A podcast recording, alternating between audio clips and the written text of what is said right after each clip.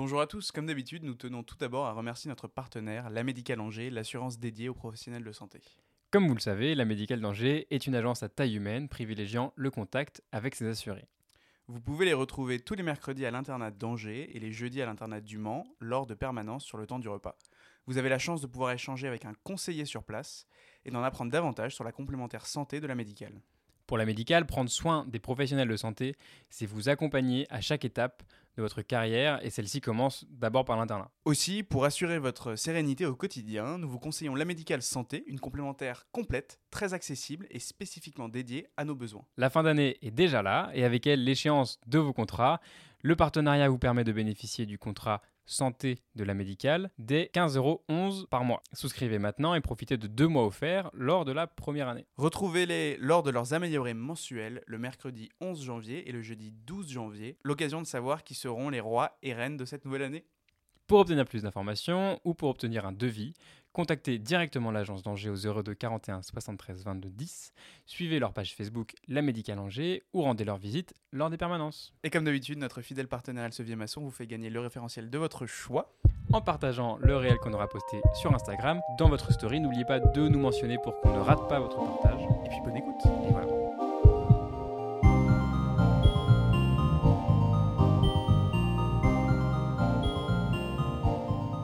Bonjour à tous, bienvenue à ce Podex. Le Podex de... Waouh, ça commence bien On refait.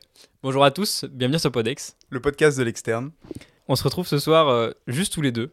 c'est ça, pour un petit épisode de, de mise à jour euh, Ouais. sur ce qui se passe. C'est ça, entre nous tranquillement.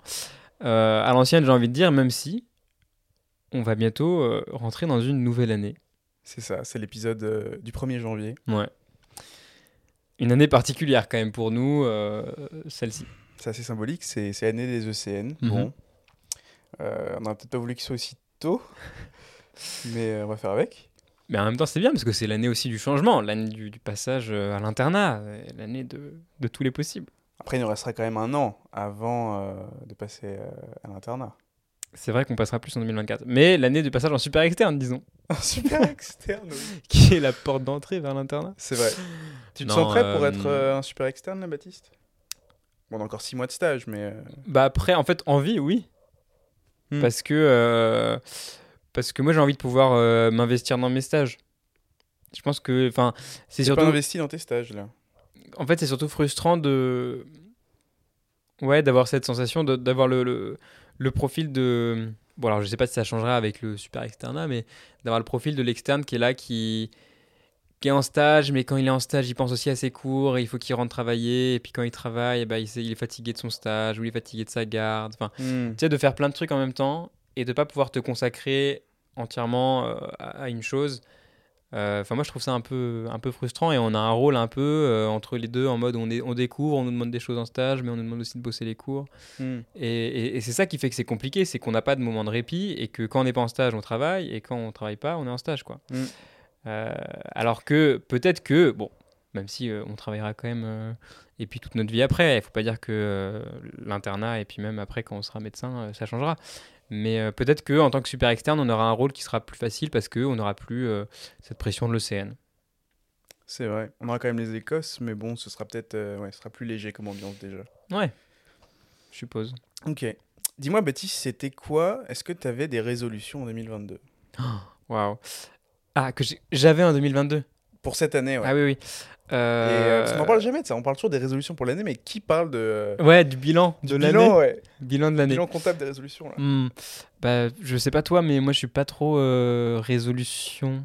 Enfin, euh, Y a pas un petit truc, même si c'était pas une résolution euh, que tu t'étais donné comme ça, mais que t'as changé, ou un truc... euh, bah on peut dire que, et puis que c'est quelque chose d'actualité, c'est que euh, pendant deux ans j'ai essayé de faire des petits reportages sur les métiers de la santé avec, ah, avec le tutorat. Il fallait qu'on en parle parce que ça va sortir euh, très bientôt. Ça sort quand?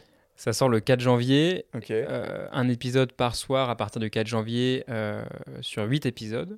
Donc pendant une semaine. Sur la chaîne YouTube du Sur la du chaîne YouTube Tutorat du Tutorat. c'est ça? Tout à fait.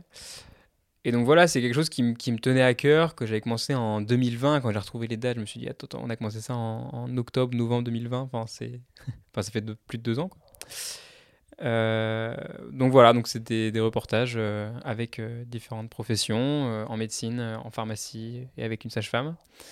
Tu, Euh, tu, tu, tu rentres vraiment dans le dans l'intimité du quotidien de- des professionnels de santé hein, sur, dans, dans cette série. Ouais, ouais, bah c'est l'objectif de, de- d'avoir des images sur euh, et de pouvoir montrer au plus proche de ce que c'est que. euh, Ouais, T'as quand même des spécialités particulières. T'as as des, des images assez, assez cool, assez chouettes quand même. que- Ouais, ouais. Et puis l'objectif, Ouais. L'objectif, c'est de pouvoir découvrir aussi des, métiers qui sont peu connus pour euh, essayer de, montrer qu'en fait, la santé, non seulement euh, c'est très diversifié, il y a dans plein de domaines, et puis qu'en plus, c'est en constante évolution. Quand on voit les, les parcours de certains professionnels qui, euh, qui, comment dire, qui, qui, qui avancent avec euh, les nouvelles euh, inventions, avec les nouvelles innovations, et qui, qui évoluent euh, constamment, c'est assez stimulant. C'est quoi un peu les, les spécialités croustillantes que tu as pu interviewer là pour nous teaser un peu euh, ton projet? Bah, Est-ce qu'il y a une spécialité plus croustillante que d'autres? Euh, Je sais pas. En tout cas, on a Non, mais commencé. dont on entend moins parler. On, on a commencé euh, avec, avec la PMA, avec le professeur Mépanlou, qui n'est pas euh, médecin, comme on pourrait le croire, mais qui est pharmacienne biologiste, qui est docteur en pharmacie, parce qu'elle a fait un, un doctorat, mais qui est, qui, est, qui est pharmacienne de formation. Euh, après, on a vu un neurochirurgien, euh, on a vu euh, médecin urgentiste, médecin légiste, Ça, c'est cool ça. qui est notre, notre domaine. Ton domaine. Euh, Enfin voilà, vous pourrez retrouver tout ça. Et donc, enfin ça, je pense que bon, c'était pas forcément une résolution de l'année, mais en tout cas, je suis content que ça aboutisse parce que c'était quand même pas gagné d'avance. Euh, et puis le temps que tu as passé à prendre rendez-vous avec les, les Bah ouais. professionnels, les échanges de mails, arriver sur place, les autorisations, droit à l'image Hmm. certains patients. Enfin, il y a quand même pas mal de choses qui sont organisées à chaque fois. Donc, euh, c'était étais assez rigoureux là-dessus. Donc, c'est cool que ça, ça aboutisse enfin. Ouais. Et puis là, c'est la bonne échéance parce que moi, je commençais à, à battre un peu de l'aile là-dessus, enfin, à en avoir un petit peu marre de, de toujours euh, revenir sur ce projet. Et c'était bien qu'il sorte et que, que le, le bébé accouche, quoi. et puis, les, les spécialités, enfin, comment dire, les, les médecins, ils étaient contents, quoi. À chaque fois, ils, C'est vrai. ils, ils étaient contents aussi qu'ils puissent venir valoriser leur spécialité parce qu'après, c'est des supports qu'ils ont utilisés pour, euh, pour, bah, pour les futurs internes, euh, pour leur donner envie euh, de rejoindre leur spécialité. C'est un peu ça le sentiment que j'ai. euh, Hmm. C'est que chacun est là euh, à essayer de vendre son, son truc, quoi. C'est vrai. Cherche à recruter. Et puis Toi, t'avais un, ouais. t'as un bilan de l'année à, à effectuer euh Un bilan de l'année. euh, Ouais, je sais pas particulièrement. J'ai une résolution que, que je pense que je vais tenir. euh, je pour l'année prochaine? Non, que je devais faire cette année. Ouais. C'est une chose que je voulais arrêter de faire et que, et que je pense que, Ok, d'accord. que, que j'ai réussi à arrêter, enfin que je vais réussir à arrêter de faire avant la fin de l'année. Donc Mhm. ça, c'est cool. Euh, Mais t'es comme ça, toi, euh, t'es du genre à te, à te fixer des objectifs pour les, pour les tenir et pour. euh, à te dire, par exemple, à, à la fin de l'année, il faut que. euh, Je sais pas, j'aime bien faire des programmes Ouais. pour essayer de m'organiser, Hmm. planifier. Je pense que c'est important. Après, j'y arrive pas. J'arrive jamais à tenir. Ouais. Mais ça te permet de te guider. Je pense que c'est le plus important. Après, t'as l'impression que ça sert à rien toujours de faire un programme, même dans, surtout dans le travail en fait. Pour en reparler tout à l'heure, hein, mais euh, là, j'ai fait euh, quatre programmes depuis le début de l'année. Bon, euh, j'en ai pas tenu un seul. hum. Pourtant, en P1, j'avais réussi, mais, euh, mais ça guide. Ça t'oriente et ça te fait suivre un cap. Hum. c'est cool, juste de balancer des idées comme ça, des choses, ça te guide. Et puis ça motive que quand t'as un temps mort, tu sais que t'as un programme dans ta tête et que tu, tu vas pas prendre ce temps pour faire autre chose qui serait pas utile dans, dans- dans ton projet, quoi. Surtout avec la, la, la quantité d'informations qu'on a à ingérer, à comprendre. euh, là, dans nos études, dans toutes les spécialités qu'on doit revoir avant le CN, euh, ça permet de, de soulager un peu l'esprit et de, de se dire, bah, ça va fonctionner puisque je suis organisé. donc, Ouais, euh, ouais, ouais. Parce que souvent ça, j'ai l'impression aussi. euh, Hum, hum. j'ai- toujours en tête ce- cette masse de travail, en fait, qui me paralyse un peu. Ok. Donc si je comprends bien, euh, là on rentre dans un, dans un nouveau rythme, Mm. dans un nouveau, ouais, dans un nouveau mode de travail euh, un peu plus, un peu plus intense. Ouais, je pense qu'il faut, il va falloir qu'on qu'on se mette en mode P1, là. Hmm. Mais vraiment, en fait. Parce que sinon, euh, sinon on risque de regretter, je pense. Moi, c'est surtout ça qui me fait peur, c'est de, de regretter après, euh, de regretter d'une part de ne pas avoir profité de mon externat quand c'était possible, plus sur les, sur les premières années, et puis de regretter après de ne pas avoir assez bossé alors que Mm. j'aurais pu le faire euh, pour, pour privilégier autre chose. ouais. Parce que j'ai l'impression qu'on qu'on s'est bien éclaté, quoi. Que c'est bon. Enfin, on a, voilà, cette année, on a fait quoi? On a fait deux, trois voyages? Enfin, en tout cas, avec notre groupe de potes euh, en commun, on a fait euh, deux gros voyages. Hmm. Euh, Enfin, c'était quand même une, une année assez cool. Euh, on a fait un stage ensemble. Enfin, cet été, euh, moi j'ai pu voyager, faire un, un stage à l'étranger, toi aussi. Euh, mais que là, euh, bon, faut peut-être euh, penser. Et puis, enfin, même moi je le vois en stage. hein, tu sais, on arrive à, à la D3, c'est, je sais pas comment tu le ressens toi en stage, mais bon, c'est pas la D4, mais c'est pareil dans notre tête. C'est un peu euh, une année euh, où, on, comment dire, on nous en demande un peu quoi. Bon, on est en D3 maintenant. Donc là, on a, on a tout vu en fait. On est en train de faire la gynéco-pédiatrie, mais on a tout vu. Donc, euh, il y a une sorte de petite pression, quoi. T'es censé tout comprendre finalement. Ouais. Enfin, Et est-ce que, est-ce que tu sens que ça, ça, ça change ton attitude en stage? De ton côté Maintenant que tu es en D3, est-ce que tu, tu vois les stages différemment qu'avant? Est-ce que tu es moins perdu? Est-ce que tu comprends mieux? Enfin, je suppose. Euh, ouais, bah alors justement, tu t'es, t'es quand même moins perdu. Parce que bon, quand tu arrives en D1, en D2, tu dois faire l'examen clinique, c'est le minimum, tu dois savoir taper une observation. Euh, le reste, tu peux poser toutes les questions que tu veux, euh, parce qu'il y a plein de choses que tu n'as pas encore vues quoi, dans les référentiels, dans les prises en charge. Là, c'est assez global. Quoi. Moi, je suis en hématologie. euh, on a des patients qui sont traités pour des, des pathologies. Les, les traitements, ils sont souvent rancés en hémato. Mais euh, il y a tout le reste. quoi. Il y a une bio qui sort, bon, bah, tu l'interprètes. euh, Il n'y a pas que de l'hémato.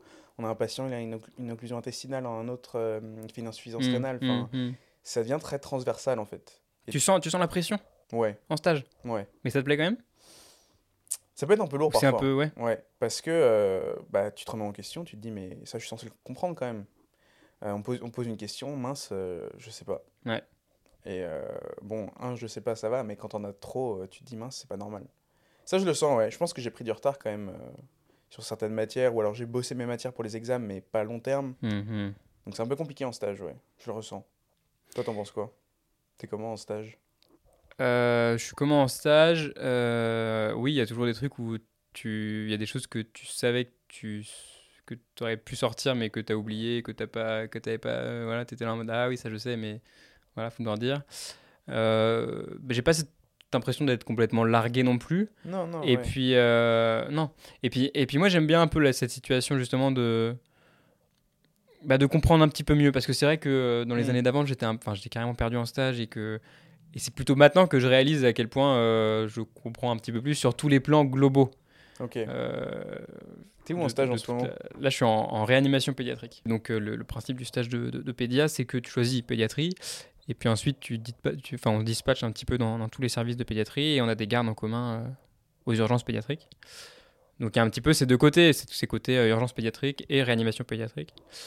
C'est un petit peu prenant, mais c'est intéressant. Et puis, en voyant le rêve de pédiatrie, euh, c'est cool aussi. Et puis, bah, les urgences, c'est toujours euh, source d'anecdotes et de, T'as des petites choses à nous raconter et de là choses sympas. euh, Attends, toi, t'as passé, euh, t'as passé Noël aux urgences le, le de 25, pédia euh, Ouais. le 25 euh, toute la journée, ouais, de 8h30 à 22h. Euh, C'était sympa. On n'a pas eu le droit, parce qu'en fait, euh, le, le 24 au soir, ils ont fait un petit repas euh, tranquille. euh, Ah, vous avez raté ça avec les infs et tout, mais apparemment, euh, il y, a eu, euh, y a eu des patients toute la nuit, et du coup, ils n'ont pas trop réussi à se poser et à prendre le temps de bien profiter de leur repas. Euh, voilà, même, enfin, ils n'ont pas beaucoup dormi en fait. Euh, nous, le 25 maintenant, ça a été à peu près calme, les gens dormaient, je pense, et puis après, c'est arrivé euh, progressivement parce que vu qu'il n'y a pas de médecin, euh, ils viennent aux urgences. Donc, une joie. Et j'ai découvert qu'en fait, les, urgen- les urgences pédiatriques, en tout cas là où on est, il n'y a pas, comme aux urgences adultes, des, des graduations, tu vois, euh, U1, U2, U3. Et donc, tu peux être amené à voir de la petite virose banale, de la petite traumato banale que tu peux gérer. Tu fais tes radios, tu fais ton plâtre, voilà.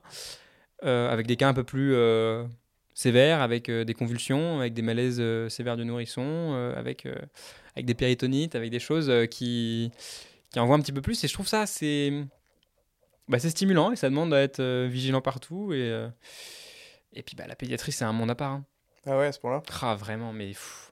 Et c'est fou à quel point la pédiatrie en elle-même, c'est pas du tout la même chose entre bah, deux mois et deux ans, quoi.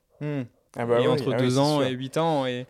Enfin voilà, c'est. Alex, il disait, Alex, il a fait tout un stage aux urgences Ouais. cet été et il disait que c'est marrant parce que maintenant il s'amuse à, à deviner l'âge des enfants quand il les voit, par ouais, exemple. moi euh, aussi, ça m'arrive, ouais. Et Hmm. tu, tu, tu, t'y arrives, c'est. euh, Bah, pas beaucoup, mais ça va, ouais. Hmm. Mais c'est vrai que ouais, là, on est en train de faire de la pédia, euh, tout, tout, tout ce qui est développement, tout ça, ça se fait entre 1 et 5 ans, quoi. Mm. C'est super rapide et chaque stade est, est vachement précis. Et limite, même sans connaître l'âge de l'enfant, tu lui demandes de faire des trucs, tu peux deviner à quel mois il est. tu fais du tricycle? Tu fais des tricycles. Exactement. Ouais, voilà, voilà. Donc, euh, donc non, la pédiatrie, c'est assez sympa. J'ai pas commencé la... Parce qu'on on travaille la gynéco en même temps, j'ai pas commencé. T'as commencé la gynéco? Ouais, j'ai commencé la gynécologie. Est-ce que ça te plaît? Euh, ouais, je trouve ça, je trouve ça. En fait, ça fait moins peur maintenant que je l'ai, je l'ai commencé. Hmm. La pédiatrie, ça me fait très peur. J'ai commencé aujourd'hui les premiers chapitres. Mais la gynécologie, en fait, ça va. Ok. C'est, euh, assez, euh, assez sympa parce que bah, c'est un peu des choses dont on parlait jamais avant. Euh, plein de, bah, déjà la grossesse, en fait, c'est quelque chose de complètement nouveau qui a ses, ses propres, euh, ses propres paramètres, ses propres euh, signes cliniques, tests, euh, graduation, je sais pas quoi. Et c'est marrant de découvrir tout ça. C'est pas aussi compliqué que ce que je pensais. Et puis, euh, et puis ouais, j'aime bien. Mais moi, je pense que euh, pour revenir à ce qu'on disait dans le rythme et dans la planification, le, la, la grosse, euh, la grosse coupure, ce sera quand on aura fini les refs en mai, il me semble. Hmm. Quand on aura fini les cours et qu'on sera vraiment lâché sur euh, juste. Enfin, là, on ne bossera plus du tout pour euh, un examen, quoi. Tu vois, il y aura même plus de. euh, ah oui, c'est vrai, il y a les, les, les items de médecine à faire, à- de, mé- de médecine interne à faire. Ouais. Ça sera vraiment en mode. Là, c'est les révisions. Et, et pour moi, je pense que c'est. Bon, je commencerai à revoir des trucs et à faire des confs avant. Là, moi, j'essaie de faire le plus de confs possible pour, euh, Hmm. pour taper transversal et pas oublier euh, ce qu'on ce qu'on a déjà appris. Mais pour moi, ce sera vraiment là où euh, ce sera le, le départ, quoi, le, où il faudra être organisé euh, et chaque, euh, chaque minute euh, comptera. Quoi. Hmm, hmm. On aura les ébires euh, fin juin. hein. Ouais. Les examens euh, régionaux. Mm, mm. Que les décats tombent bientôt. Ouais, dans, dans moins d'une semaine. Là. Ouais. Ouais, ouais, ouais, c'est. euh, ça va être quelque chose. Hein. Mais moi, j'ai hâte en fait. Je sais pas. Ouais, peut-être que. Enfin bon, là, peut-être que c'est parce que euh, je, je suis pas dedans et euh, voilà. Mais je sais pas, c'est stimulant aussi de se dire que, bah voilà, maintenant, faut, faut se donner. je me sens prêt, je pense. Hmm. Ouais, moi je, moi je vois les, je vois les D4 là en stage qui ont, qui ont terminé le- tous leurs examens, leurs écoles, Ouais. tout facultaire là, tout ça, et qui sont en train de planifier. euh, donc ça a l'air cool, ouais. Ça a l'air cool de pou- de- d'avoir ce, cette, euh, cet état d'esprit euh, plus allégé par le fait qu'effectivement il n'y a plus d'examens facultaires, et puis c'est à toi de t'organiser et puis de tout revoir. Mm. Ça fait peur aussi, quoi. Là, ils ont commencé il y a un mois, ils ont presque 9 mois avant le CN, 8 mois. Nous, on aura 1, 2, 3, 3, 4 mois. Ouais. Et puis ils n'ont pas les rancés, hein, les D4. Mm, mm. Pourquoi ils n'ont pas les rancés? Euh, C'est à partir de cette année qu'ils ont pas les rancés? Avant, ils avaient Ouais. les rancés? Enfin, c'est-à-dire que nous, on nous a vendu le truc, genre, euh, Ouais, vous ouais, avez ouais. moins, mais vous n'avez pas les rancés. ouais. Eux non plus? Mm. Bah, je sais pas, il faut ça progressivement. J'en sais rien. Courageux. Mais, euh, ouais, ok. Parce que moi, euh, ouais, je trouve ça difficile de, de, de travailler d'autres matières en ce moment. Euh, même les confs, moi, j'ai j'ai du mal à les faire parce que chaque fois, je me dis, mais est-ce que je vois le ref avant? Est-ce que je vois le ref Mm, après? mm. Je fais la conf, est-ce que je la fais avec le ref? Enfin, Ouais, je sais pas. Toi, tu, toi, tu fais quoi? Toi tu, toi, tu lis le ref en une après, mais après, tu fais la conf. hein, c'est pas ça que C'est pas évident, mais oui, j'essaye. Quand, quand, quand je me dis que je fais une conf euh, de la fac ou de- ou d'autres choses, euh, j'essaye de pas y consacrer une semaine. quoi. C'est Ouais. L'objectif, c'est quand même d'avancer euh, dans nos cours, surtout qu'on a un bloc chargé. Euh, C'était quoi la dernière conf euh, une- Je sais plus, mais euh, peut-être une conf d'euro ou un truc dans le genre. Euh, en fait, je l'ai faite comme ça, en me disant, ok, bah, on va voir ce que ça donne. Et puis après, s'il y a vraiment des trucs où un item important que j'ai pas bien compris, eh ben, je, le, je le relis vite fait. quoi. Mm, mm. Mais pour moi, c'est histoire de réactualiser un petit peu, de rafraîchir, même si c'est pas complet et même si c'est pas optimal. Euh, et puis bah voilà, euh, après c'est un peu biaisé parce que je vais éviter de faire les confs que, que je connais pas trop ou des, des matières où- dans lesquelles je suis pas à l'aise, donc euh, c'est absolument pas optimal. Mais Mais ça sert quand même de faire des confs, même si. et je pense que ça me rassure aussi parce que de me Ouais. dire que jusque en février je je reverrai pas du tout tout ce qu'on a vu avant, c'est plus, enfin c'est aussi ça qui me fait peur quoi. Hmm. J'aime bien un petit peu euh, voir un petit peu euh, des trucs à droite à gauche. Quoi. Quand j'ouvre mon rêve de pédia, moi je suis perdu. Moi je suis là en mode, mais il y a trop d'items. euh, Ouais. Parce qu'il y a, y, a, y, y tout. Il y a de la neuro, il y a de la gastro, il y a de l'infectieux. Tu il y a refais de- tout en fait avec la pédia. Il y a Tu fais tout. 79 chapitres, je crois. 71, 79 71 Je sais pas. Bon, à peu près quoi. Wow. Moi, moi, je suis, moi, moi, quand je joue, je suis là, bon, qu'est-ce que je fais aujourd'hui? Je sais pas. Après, en pédia, je crois que Naël, il fait ça. même Alex, en fait, quand ils, je sais pas, ils font euh, otite en pédia, Hmm. et ben ils retournent Ouais, en ORL carrément, le faire. carrément. Ils font méningite en En pédia. ils ORL ou dans le pili en ou dans des trucs comme ça, ouais. Ouais. Il faut, il faut, euh, maintenant, il faut, il faut être Ça, transversaux dans les. euh, Ouais, bien sûr. Et ça, c'est bien de recouper les informations, de recouper les sources. Et c'est pour ça qu'il faut aussi s'entraîner, faire des DP. Et C'est comme ça que se font euh, les dossiers aussi, en fait. Finalement, ouais, ils sont absolument. transversaux. Absolument. Ok. Et euh, le dernier vilain petit canard dans tout ça, la, la LCA. T'en es où? La LCA, ça fait longtemps que j'en ai pas faite. Ouais. Euh, T'as- à la fin de l'année, là, je m'étais chauffé pour faire euh, au moins une LCA par euh, week-end, voire deux LCA euh, tous les week-ends, en plus de celle de la fac. On en a une bientôt, je crois. Je crois que c'est la semaine prochaine. Et on fait pas un événement. euh, On n'a pas un gala en même temps ou je sais pas quoi? Ah, mais c'est après. Ah oui, c'est vrai. Mais c'est après, c'est le soir. C'est- Bon, ça, bref. ça fait quoi? Euh, ouais. ouais, on- Ah oui, on peut pas rester pour la correction. Quoi. Ouais, je sais plus. Bon. Euh, Et toi, la LCA, tu te sens bien? Non, non, ça va. Euh, j'ai acheté un bouquin de LCA. J'ai commencé à le lire. Et euh, ouais, il faut, faut, faut absolument avoir le cours en tête, quoi. Parce que la moitié des questions, c'est du cours. Ouais, beaucoup. Mais moi, ce, que, ce qui me frustre un peu avec la LCA, c'est que d'un bouquin à l'autre, euh, d'une source à l'autre, euh, c'est c'est pas clair en fait. Ils découpent pas le cours de la même façon. Il y en a qui vont te le faire en fonction des types d'études, d'autres qui vont te le faire en fonction des. Donc c'est difficile de, de s'y retrouver. Mais effectivement, je pense que c'est une bonne tactique, ça, de, de s'entraîner tous les week-ends sur des, sur des vrais sujets. Ouais. Et puis pas faire que les sujets de la fac et essayer de faire des sujets ailleurs. Des sujets ECN, en fait. Bah ouais, parce Ouais. que euh, moi j'ai peur que euh, d'une fac à l'autre, euh, les entraînements soient pas forcément pas, for- pas forcément le même niveau, mais pas, Ouais. pas les mêmes types d'articles et pas les, les mêmes exigences quoi sur les sur les questions et sur là où ils Ouais. vont chercher. Pourtant, Angers, il me semble, hein, est au-dessus de la moyenne au LCA. Même si on a euh, comme légende, comme quoi nos LCA euh, seraient trop faciles ici par rapport à celles des ECN. Ce qui est peut-être vrai, hein, mais ouais ouais. à la fin, euh, enfin peu importe, mais t'as raison, ouais, diversifier les sources, diversifier les, Hmm. les universités.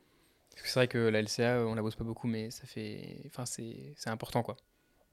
Je pense que c'est la chose qu'on bosse le moins en rapport euh, par rapport avec les points euh, qui sont rapportés. Mm, mm. Baptiste, j'ai euh, préparé des mini QCM. C'est pas un piège, ok?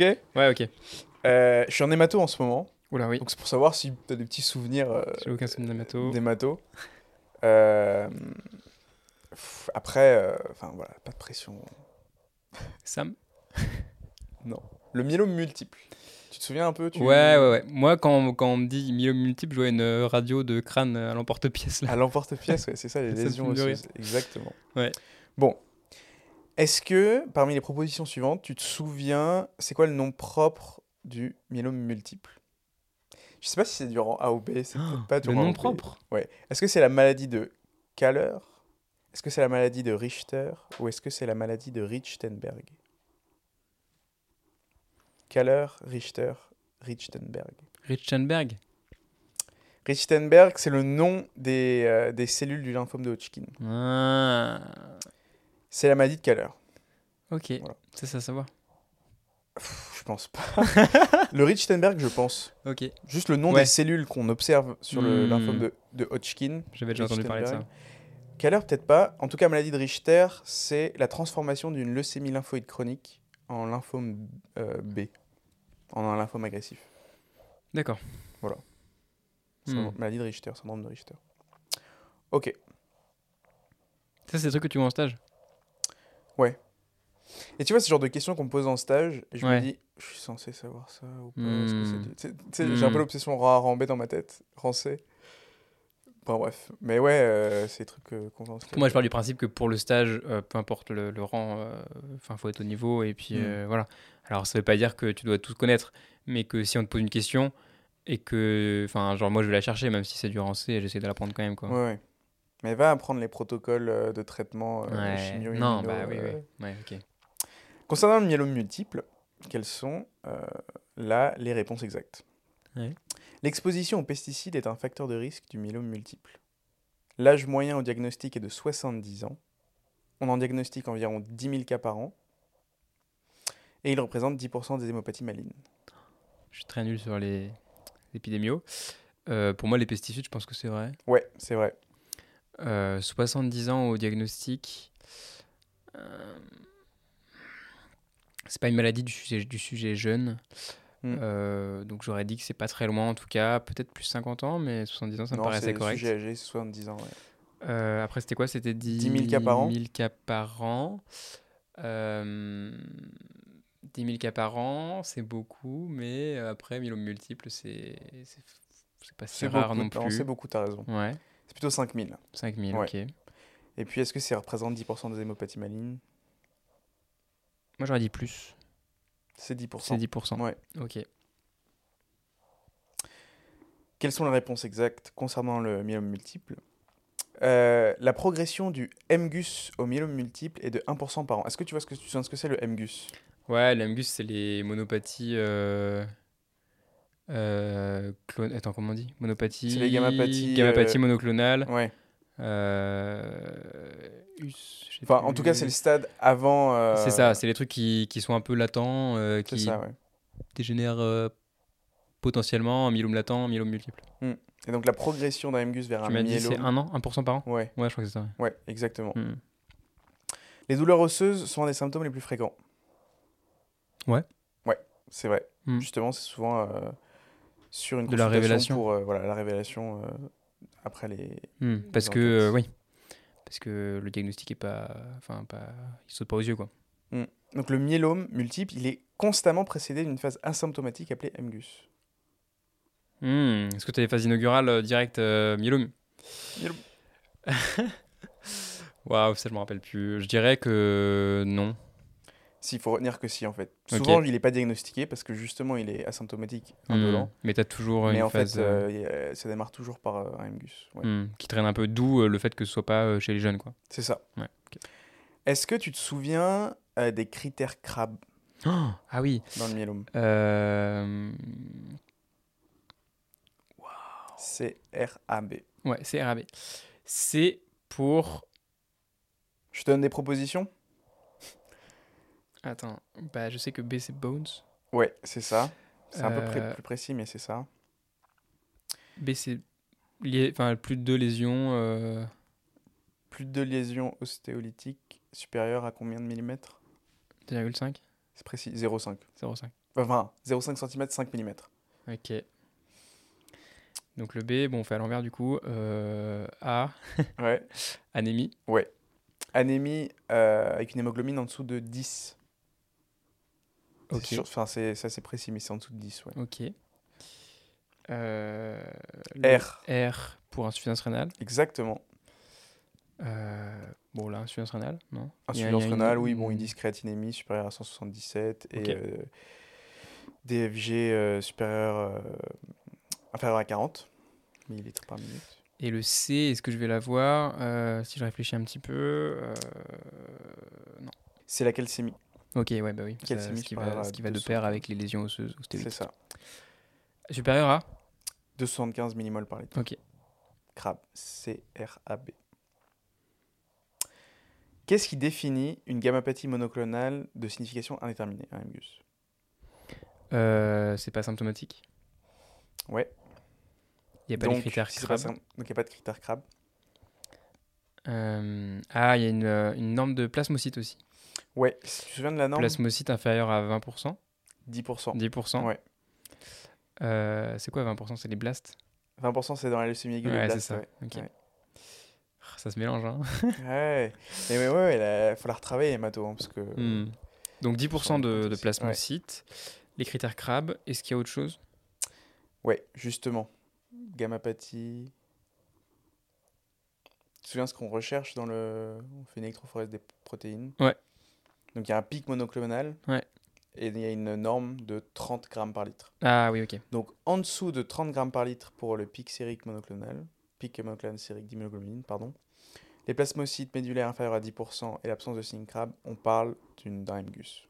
Ok. Donc c'est la partie, euh, c'est la partie asymptomatique euh, de la pathologie. Et donc ce MGUS-ci peut être euh, diagnostiqué de manière fortuite sur euh, une électrophorèse des protéines qui est faite euh, pour une autre raison, par exemple. C'est ça. Souvent, même avant l'électrophorèse de protéines, sur un- une anémie euh, inexpliquée ou, euh, ou des choses. euh, Parce qu'il faut que tu aies Euh. tous les critères CRAB pour euh, dire euh, que c'est un myélome.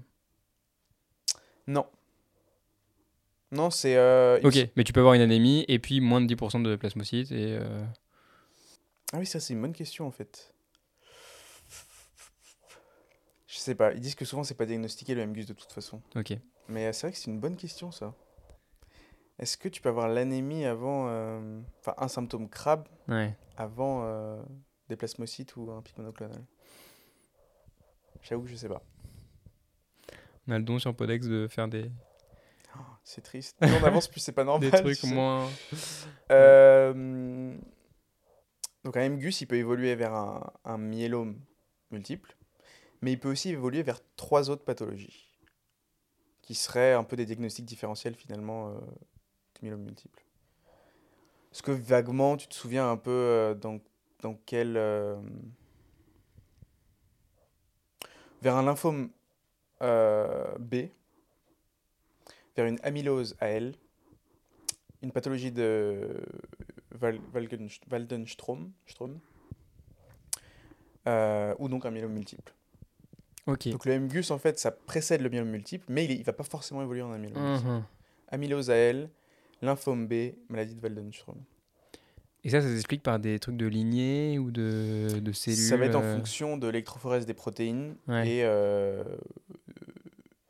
de, euh, du pic monoclonal, en fait. Donc ça, tu peux le savoir dès, dès que tu as quand tu as l'électrophorèse des protéines, tu peux dire ah ça c'est plus côté myélome ou côté autre Ouais. chose. Ok. A priori, puisque la maladie de Waldenstrom, euh, ça va être par exemple la MGUS à IgM. D'accord, ok, ouais. Euh, le myélome multiple, ça va plutôt être pour les IgG ou les IgA. Mhm. IgG, IgA, chaîne légère, c'est myélome multiple. IgM, faut peut-être se dire que ça va être un Waldenstrom. Mhm. Bon, voilà. C'était juste des petites questions. Euh... Tu t'es bien débrouillé, hein? Non, je trouve pas. Euh, mais c'est mais bien de faire un bien. c'est bien de faire un rappel Ouais. parce que tu vois là euh, mine de rien en, euh, en 10 minutes euh, ça met un peu plus un peu plus les idées au clair sur le myélome qui est un item important et tombable aux océans quoi. Ouais. Euh, merci pour ça. Moi, j'ai-. Une petite question. Est-ce que tu peux me donner, parce que voilà, en, en pédiatrie, les enfants ils vomissent parfois. Et c'est la même chose avec les adultes. Ok. Et on a eu un petit cours euh, d'une chire viscérale sur la couleur des vomissements et qu'est-ce que ça voulait dire.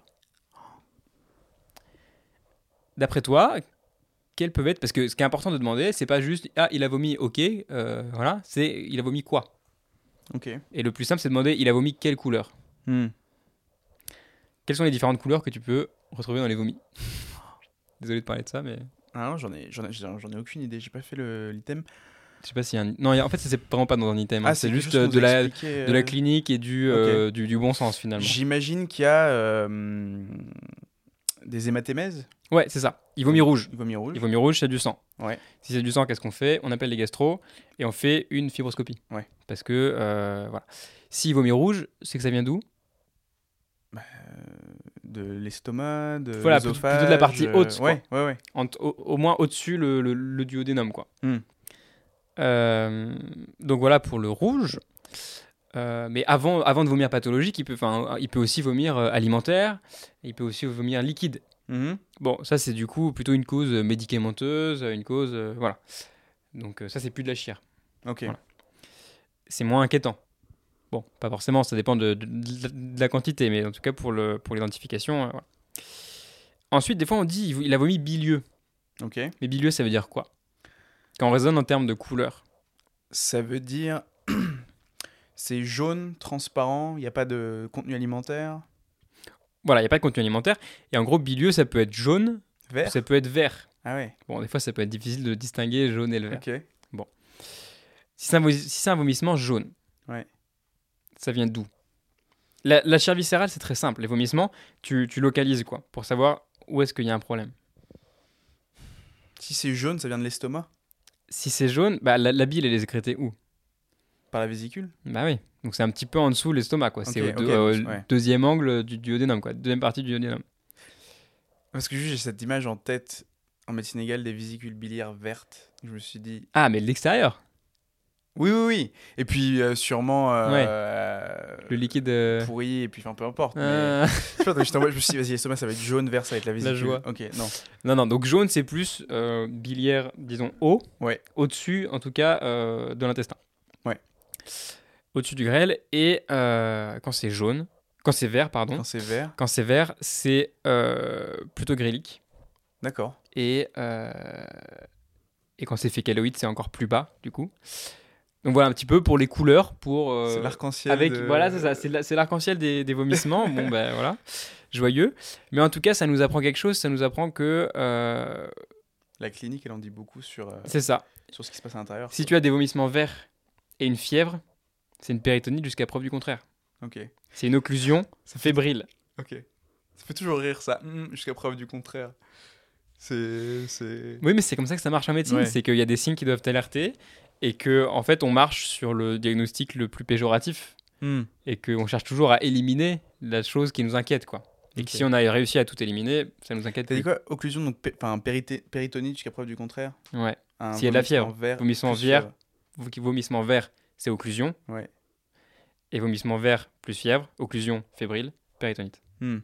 Ouais, c'est vrai que Ça marche chez les enfants. Chez les adultes, je suppose que c'est à peu près la même chose. Euh, voilà, on a eu un petit point juste parce que euh, bon, aux urgences, on a eu un cas, euh, on a un petit peu euh, navigué dans le flou et donc les services voulaient faire un petit point euh, plus précis pour nous réexpliquer les choses clairement et les dire, nous dire de les prévenir au plus tôt quand on avait des vomissements verts ouais. avec une fièvre. Ouais. Que c'était pas une constipation plus une gastro.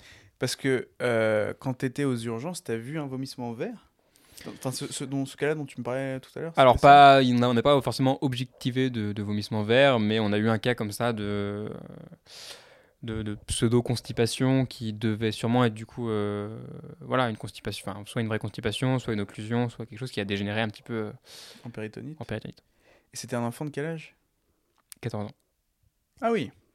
Ok. Mais je suppose que ça s'applique à peu près à, à tous les âges, euh, peut-être pas chez le nourrisson, mais... euh. Je sais même pas. J'arrive sais- même. Ouais. Est-ce que tu connais le nom de qu'on donne à la première selle du nourrisson Mais oui, j'allais te parler de ça aussi. Voilà. Il m'en a parlé hier, Alex. Euh, non, je sais plus comment ça s'appelle. C'est ce qui est censé sortir. Enfin, c'est très surveillé, ça, non? Il Ouais, faut que ce soit sorti avant. Bien sûr. euh, en fait, pour faire un petit point rapide, euh, quand on est dans le liquide amniotique, quand on baigne dans l'utérus, eh ben en fait, on, on- tout- toutes, les, toutes les voies sont ouvertes, donc on, on avale et on a complètement dans le tube digestif du liquide amniotique. Bon, c'est vraiment, vraiment, on est très, voilà. hein. Euh, dedans, voilà. Et donc quand, quand on sort de ce liquide et qu'on est à l'air libre, eh ben euh, le système digestif est, commencé- est censé commencer à fonctionner Hmm. et donc à expulser tout ce contenu qui est à l'intérieur Qui est- Ouais. pour le remplacer par euh, du lait maternel ou quoi que ce soit d'autre. Et donc si ça sort, c'est normal. Normalement, ça sort dans les, dans les premières heures, dans les premiers jours. On appelle ça le méconium. Le méconium. Non, et donc, c'est quoi le, le, le cut-off un peu pour savoir quand est-ce qu'il est censé être sorti? Non, ouais. Je sais pas. Euh, je pense que c'est dans les premières heures, je suppose. Enfin, après, Ok, ouais. il faudra qu'on Le méconium. vérifie le méconium. Et donc si on le retrouve pas, eh ben euh, signe, ça, ça, ça inquiète. Ça inquiète sur, euh, sur un trouble d'une occlusion ou une maladie de Hirschsprung. Une maladie de qui est une, un- une maladie de, du, comment on dit, fonctionnelle de l'intestin qui, qui n'arrive pas à, à faire son péristaltisme correctement pour expulser euh, les excréments. Voilà un petit peu. Génial. Un petit mix. euh, Non, c'est- c'est c'est- c'est intéressant. C'est c'est cool. Chirdige. Faut que je m'y mette euh, plus rapidement là. Je finis la gynéco. Et... Bon, il nous reste encore un petit peu de temps avant, euh, avant l'examen. C'est Ouais, c'est vrai. c'est quand? C'est dans combien de temps là? C'est dans deux mois? Ouais. Ouais, c'est vrai. Huit semaines Ça fait combien de temps qu'on a terminé le bloc? Ça fait. euh, un mois. C'est tout? Bah, c'était le 22 euh, novembre. Ah ouais, c'est vrai. Mm. Bon, très bien. On s'arrête là pour cet épisode? Mais je pense qu'on est, qu'on est bien. On vous souhaite à tous une très belle année avec beaucoup de courage. C'est ça. beaucoup Et il y a de des, travail. des résolutions que vous tiendrez. T'as des résolutions pour 2023 Euh, bah, pff, écoute, pour la première partie de l'année, en tout cas, c'est de, de- voilà, c'est surtout de, enfin ouais, c'est vraiment ce que tu disais, c'est de ne pas être déçu après, de ne pas avoir assez donné euh, sur Mm. cette année-là. Moi, j'ai pas forcément d'objectif de spécialité ou de ville en tête, mais euh, C'est de faire en sorte de, de mettre toutes ça. les chances de son côté. mettre et toutes les chances de son côté et d'être satisfait euh, une fois qu'on y arrive. Et surtout, moi, je marche vraiment au challenge et au fait de, aux ECN, être satisfait de moi et être satisfait de ce que j'ai fait et arriver à un niveau d'épuisement qui me convient aussi, quoi. Tu Ouais. vois, en mode, ok, là, j'ai vraiment tout donné. Ouais. Pas te dire Et- genre pourquoi je suis pas fatigué. Ouais, vraiment, c'est un peu Ouais. ça aussi. C'est un peu ça, tu vois, c'est un peu euh, bah, comparé euh, au sport, quoi. Toi, t'as des résolutions? Ouais, je pense que c'est de, de vraiment mettre mes priorités quand même sur, euh, sur cette scène, quoi. Et de. de, de savoir, euh, de savoir lâcher certaines choses euh, parce que ça vaut le coup. Quoi. Il faut, faut surtout pas regretter. Et puis même, encore une fois, pour euh, les médecins qu'on sera, quoi. Hmm. Ouais, c'est ça aussi. Enfin voilà, au bout d'un moment, faut arrêter de rigoler et de jouer dans tous les sens. Je pense qu'on a la chance de, de pouvoir compter les uns sur les autres pour, euh, pour nous soutenir, quoi. C'est clair. On a la chance de ne pas être seul. Entourez-vous bien. À la prochaine.